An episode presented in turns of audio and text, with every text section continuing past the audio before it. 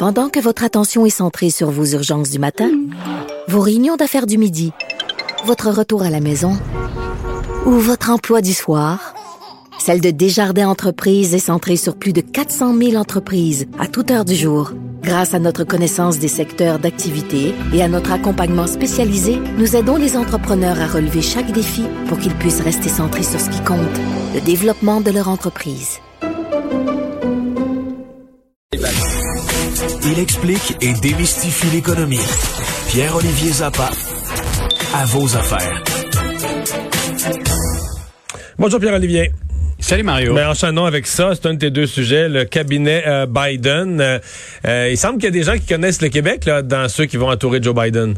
Ben évidemment, on sait que Kamala Harris a, parti, a passé une partie de sa jeunesse à Montréal. Elle a étudié à Montréal. Elle connaît bien Montréal.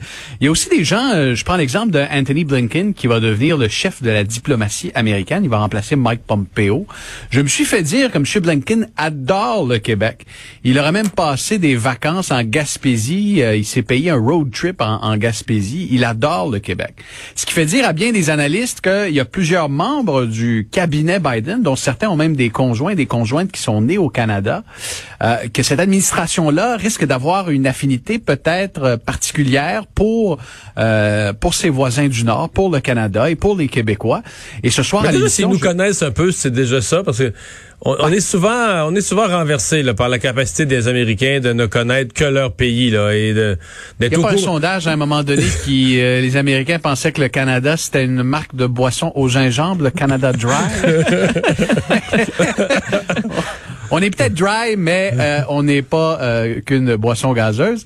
Alors, euh, ben, ce soir, je vais avoir l'occasion d'en parler notamment avec l'ancien ambassadeur Raymond Chrétien, qui euh, va venir nous parler un peu des dessous de ce genre de- d'événements à l'émission à vos affaires. PO, ton émission peut se rendre utile pour plein de choses, pour s'informer, mais aussi pour des entrepreneurs aujourd'hui qui, en faisant une erreur de frappe dans un formulaire du fédéral, ça pouvait leur coûter cher. À Hier à l'émission, euh, j'ai reçu la question en direct d'un entrepreneur, David, euh, et il m'expliquait qu'il avait euh, il avait complété un formulaire en ligne pour obtenir le 20 000 dollars supplémentaires de prêt du gouvernement via le compte d'urgence. Vous savez, Justin Trudeau avait annoncé une garantie de prêt de 40 000 dollars au début de la pandémie. Il a décidé de bonifier cette garantie à 60 000 dollars, mais les entrepreneurs doivent en faire la demande. Alors, David, plein de bonnes intentions, euh, entrepreneur, remplit sa demande, mais il fait une faute de frappe. Et là, le système gèle, son dossier est bloqué. Il appelle son institution financière qui lui dit euh, non, c'est pas à nous de régler ça, ça va être au gouvernement. Il appelle au gouvernement qui renvoie la balle à l'institution financière. Voyez un peu le, le genre de cauchemar. Et cet entrepreneur-là a besoin de ses fonds. Alors euh, aujourd'hui, entre quelques-uns de mes directs sur TVA et LCN, j'ai parcouru les détails euh, administratifs du, euh, du fédéral. J'ai passé par le ministère du Revenu qui m'ont renvoyé au ministère responsable des petites entreprises. Et finalement, j'ai réussi à informer des fonctionnaires de ce problème qui fait en sorte que si vous faites une erreur de frappe dans le formulaire, dans le nom de votre entreprise, tout bloque, tout gèle. Ok, je comprends. Donc la, faute de la frappe, là, non, non, mais là, la faute de frappe, c'est pas qu'il s'est trompé sur un montant ou une faute sur Non. un chiffre.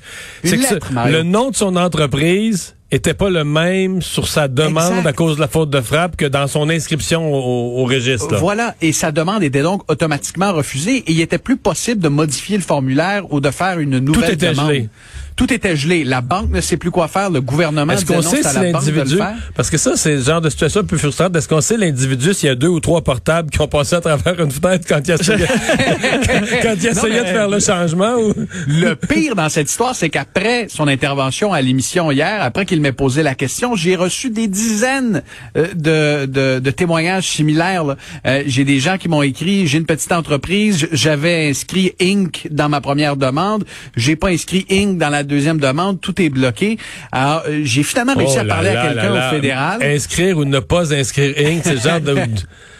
C'est parce que le programme informatique était peut-être un peu mal fait. Là. Il y a des ingénieurs qui ont peut-être pas euh, saisi ouais. euh, certaines subtilités. Mais la bonne nouvelle là-dedans, et, et je vais en parler ce soir à l'émission, c'est qu'on a réglé le problème.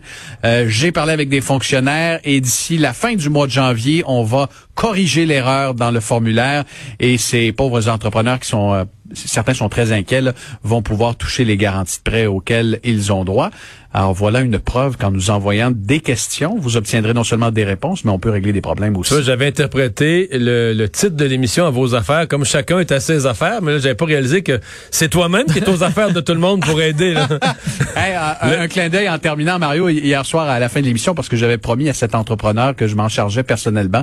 Il y a, il y a quelqu'un de bien placé dans une grosse boîte, une grosse firme de lobbyisme euh, au Québec qui m'a texté euh, comme ça, tu te transformes d'animateur en lobbyiste. Je lui ai dit oui, ça m'arrive, mais moi je ne charge pas le même montant à l'heure que toi. C'est gratuit, c'est l'émission. Bonne émission, 18h30 ce soir à vos Merci. affaires euh, ici à Cube Radio et sur les ondes de LCN.